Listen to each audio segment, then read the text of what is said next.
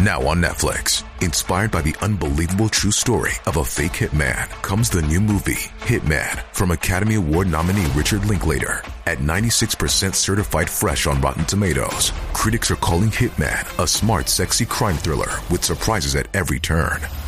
Starring Glenn Powell and Adria Arjona, Hitman. Now playing on Netflix and in select theaters. Rated R. ゆっくりレ夢ムです。 ゆっくりマリサだぜ。まあリーさー。なんだ？どうしたんだ？突っ込んでくるんじゃねえ。リンカーンとケネディ大統領って共通点が多すぎるって聞いたんだけど、本当なの？あ、ああ、その話か。確かに偶然とは言い難いほどの共通点はあるらしいな。そういう系の話、聞きたいわ。了解だ。それじゃあ今回は歴史上の信じられない偶然の一致7選について解説しよう。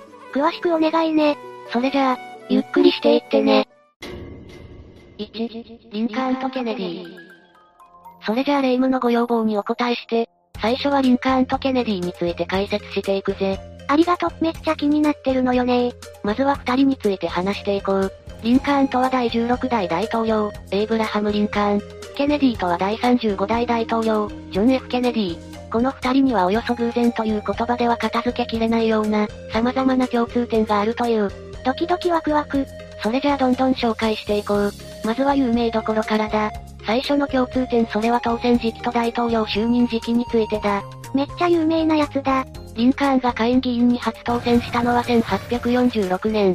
そして大統領に就任したのは1861年のことだ。対してケネディが下院議員に初当選したのは1946年。大統領に就任したのは1961年。どちらもちょうど、リンカーンの100年後にケネディが同じ道を歩んでいる。不思議な偶然だぜ。私的には、これは単なる偶然なんでしょうけど、陰謀めいた何かを感じずにはいられないわ。次に、リンカーンもケネディも暗殺されているわけなんだが、後を引き継いだ大統領の名前がいずれもジョンソンだったと。しかも、このジョンソン大統領もまた、100年違いだったんだよ。というと？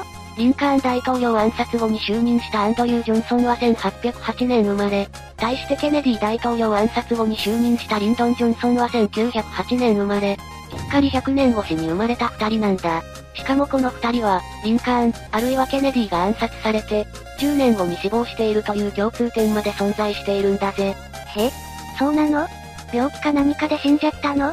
アンドリュー・ジョンソンの方は病気で、リンドン・ジョンソンの方は心臓発作だったらしい。あと、これは本当にただの偶然だと思うけど、二人とも南部の生まれだったそうだ。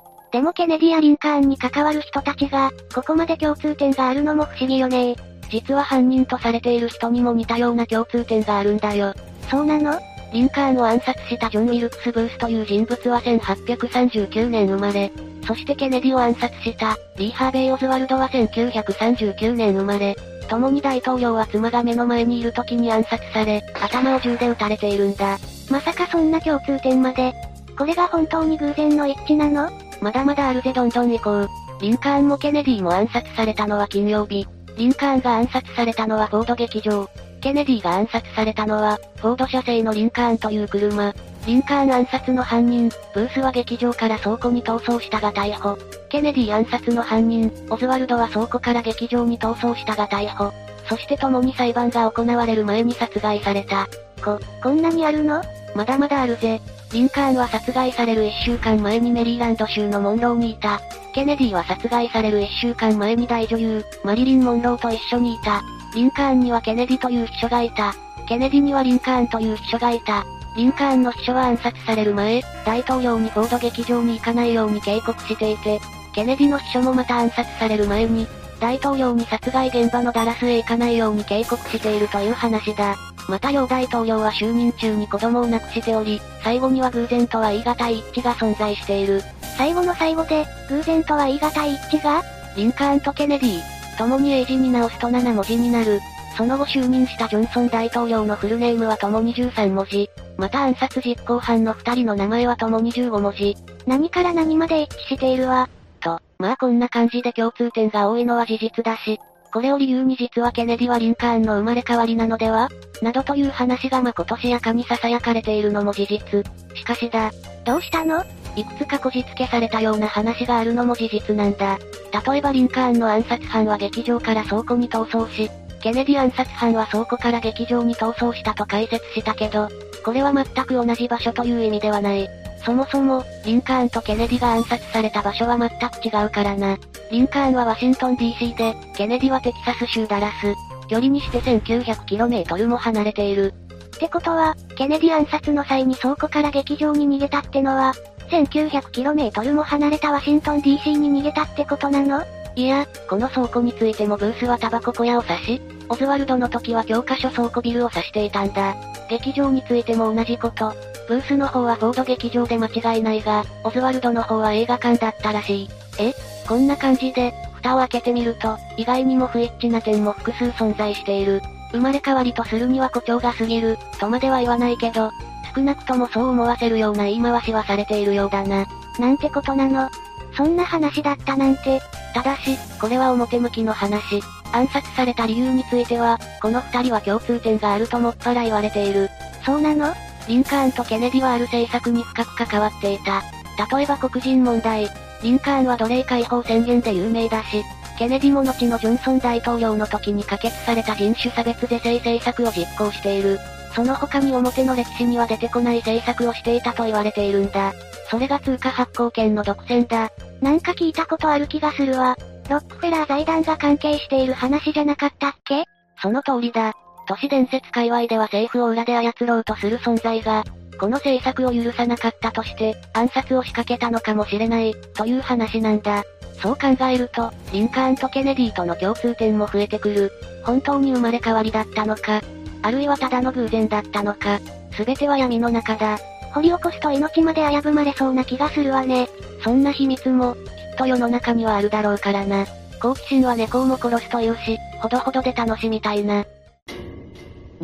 タイタニック号の悲劇を予言していた男。さて、次に紹介するのは氷山にぶつかった豪華客船タイタニックに関する話だ。あのタイタニック号に？その名もタイタニック号の悲劇を予言していた男について解説していこう。え？あの大事故って予言されていたの？モーガン・ロバートソンというアメリカの小説家が1898年に、ヒューテリティム駅というタイトルの小説を発表した。内容は、大型客船が大西洋を航海中に氷山に衝突し、沈没してしまう話だ。救命ボート不足もあり、多くの人が亡くなる様を描いているという。まさにタイタニック号を彷彿とさせるような話じゃないの。ちなみにタイタニック号っていつの話だっけ ?1912 年4月14日の深夜だそうだ。ちなみに、タイタニック号はイギリスの豪華客船だからな。今回紹介する話が本当だったら、米国作家がタイタニック号を予言したことになる。も、もうちょっと詳しく教えてくれる？もちろん、この小説がタイタニック号を予言したのではないかと言われるゆえんは他にもあって、無益に登場する船の名前がタイタンなんだそうだ。作品の世界観だけじゃなくて、名前まで似てるだなんて。世界観に関しては全く同じと言ってもいいかもしれない。タイタニック号は実際に北大西洋の氷山にぶつかり、救命ボートの数が足りなくて、大勢の死者を出してしまっている。何も知らずにこの作品を読んだのなら、映画のタイタニックの原作だと勘違いしてしまうかもしれないな。その可能性はあるかもしれないわね。実際のタイタニック号の事故より14年も前に書かれたこの作品を、ある種の予言のように思ってしまうのは無理もない話かもしれない。しかし、一応これにも裏付けできるような話がないわけではないらしい。どうやって裏付けしようっていうのよ ?14 年も前に予言するような裏付けなんか普通に考えたらできないでしょ？どうやら作者のモーガン氏は、商船乗組員として働いていた時期があり、この経験が無益の作風を手掛ける基盤になっているそうだ。で、だ。モーガン氏はかねてより、豪華客船が大型化、高速化していく様を見て、暗記の念を抱いていたらしいんだよ。どういうこと？暗記の念？早い話、疑問を抱いていたらしい。その疑問内容については、作品を読めばわかるだろうけど、要するに安全性に関する疑問詞だったんだろうな。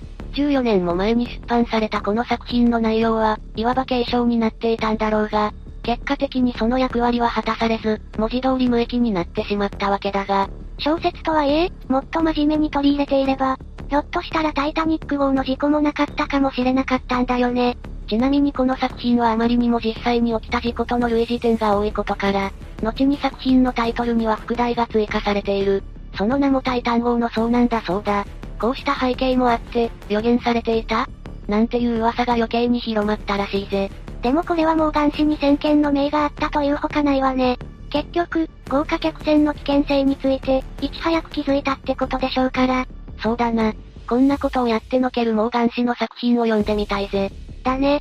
ちなみにモーガン氏が書いた他の小説でも、1914年に日本とアメリカの間で戦争が起きるという話を書いているそうだ。え？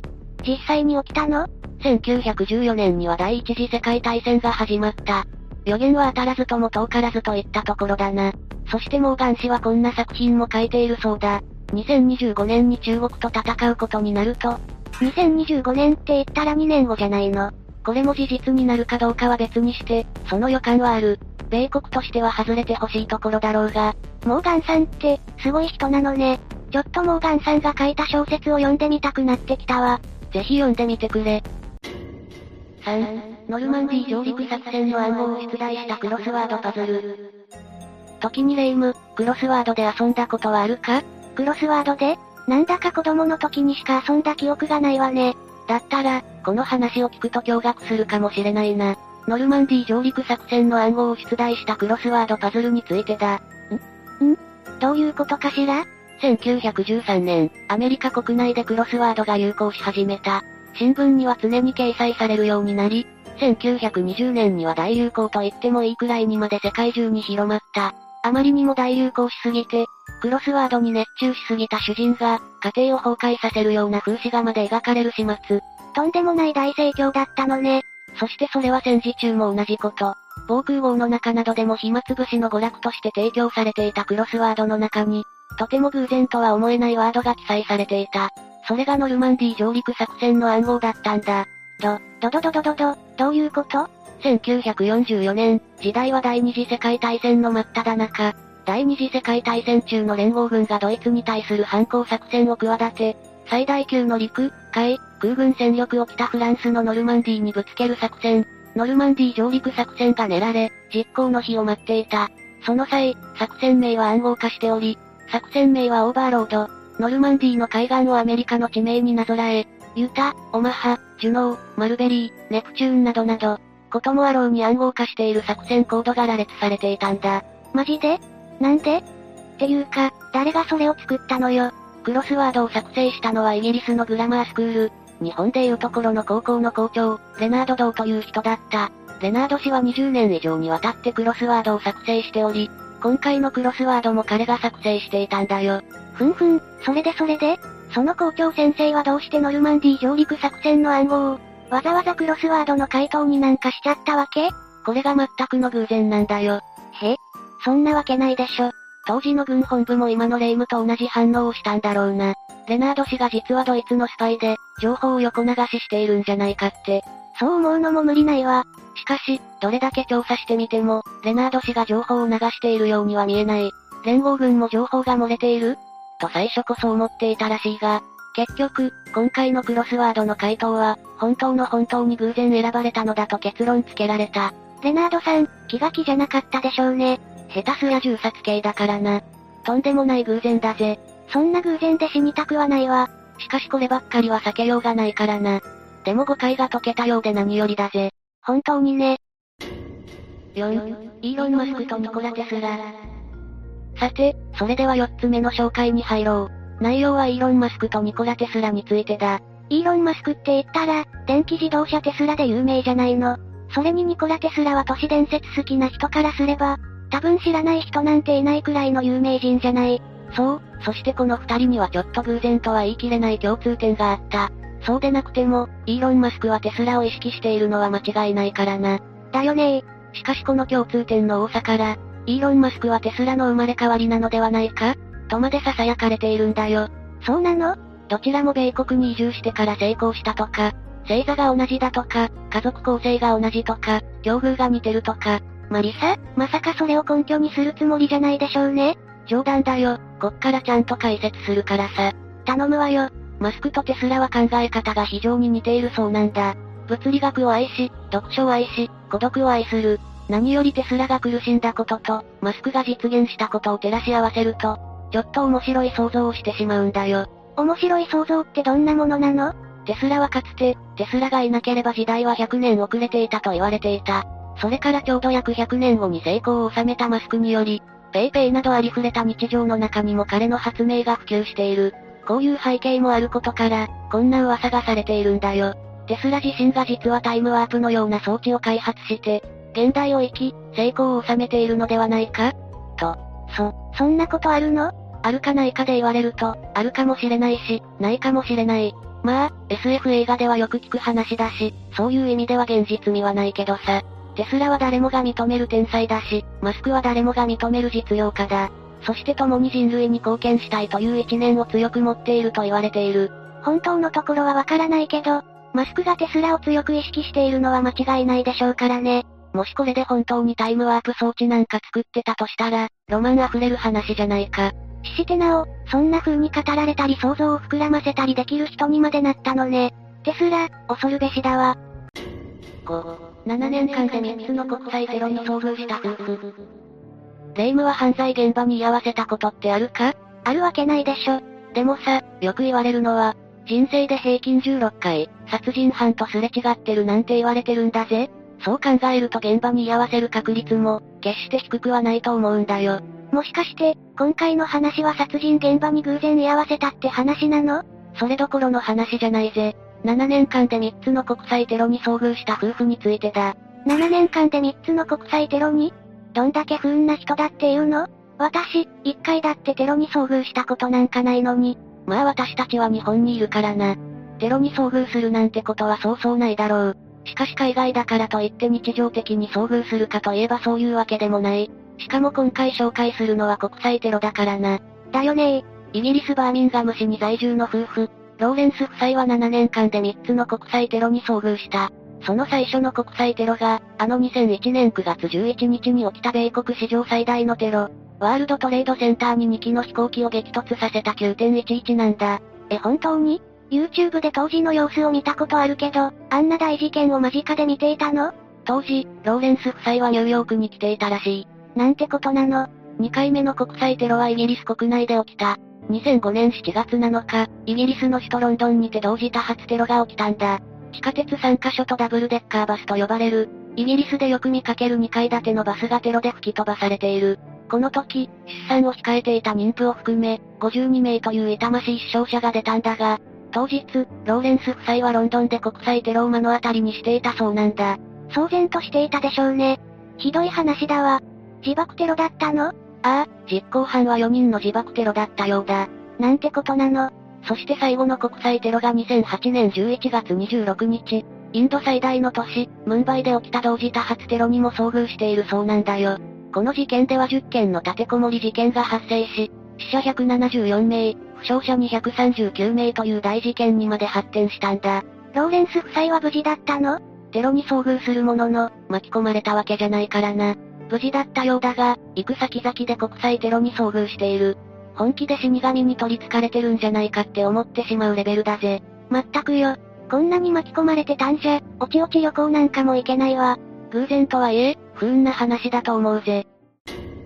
6、11年前から運命の人に出会っていた。レイムは運命の人って信じるか？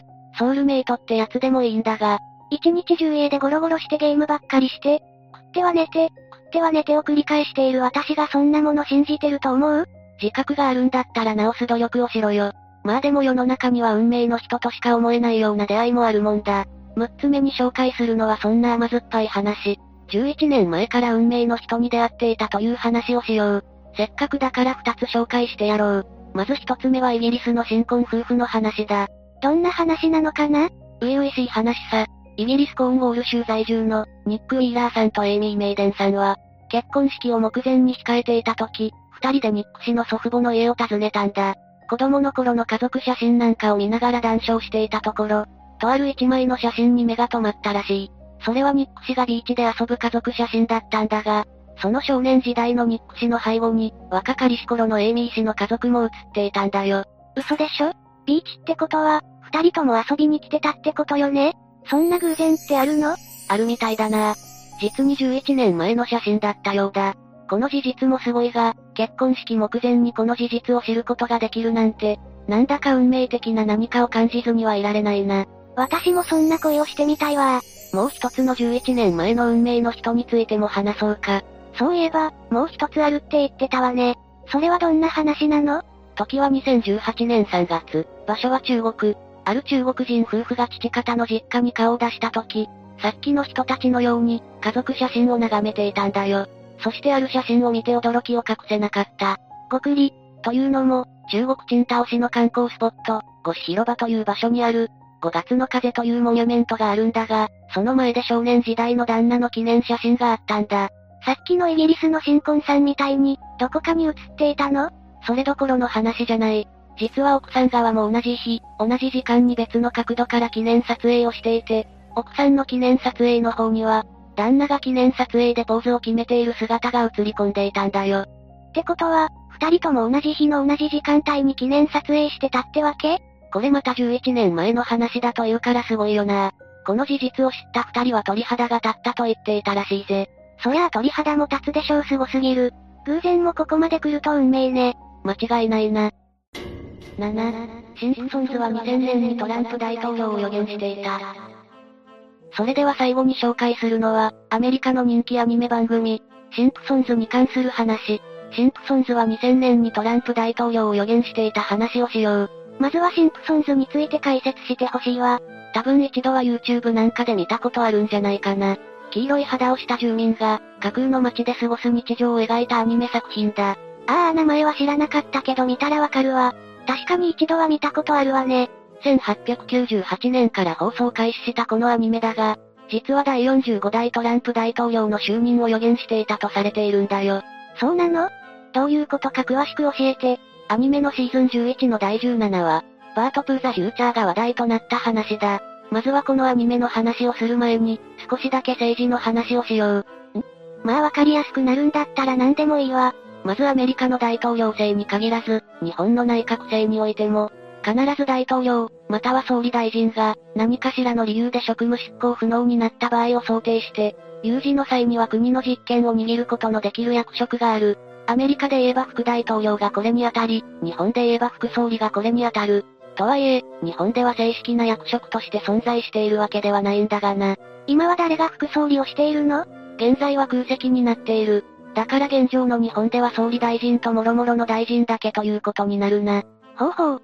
この回の話では、女性初の大統領に選ばれたシンプソン家の長女リサが、前大統領トランプ大統領から赤字財政を引き継ぐことになるという内容なんだ。え？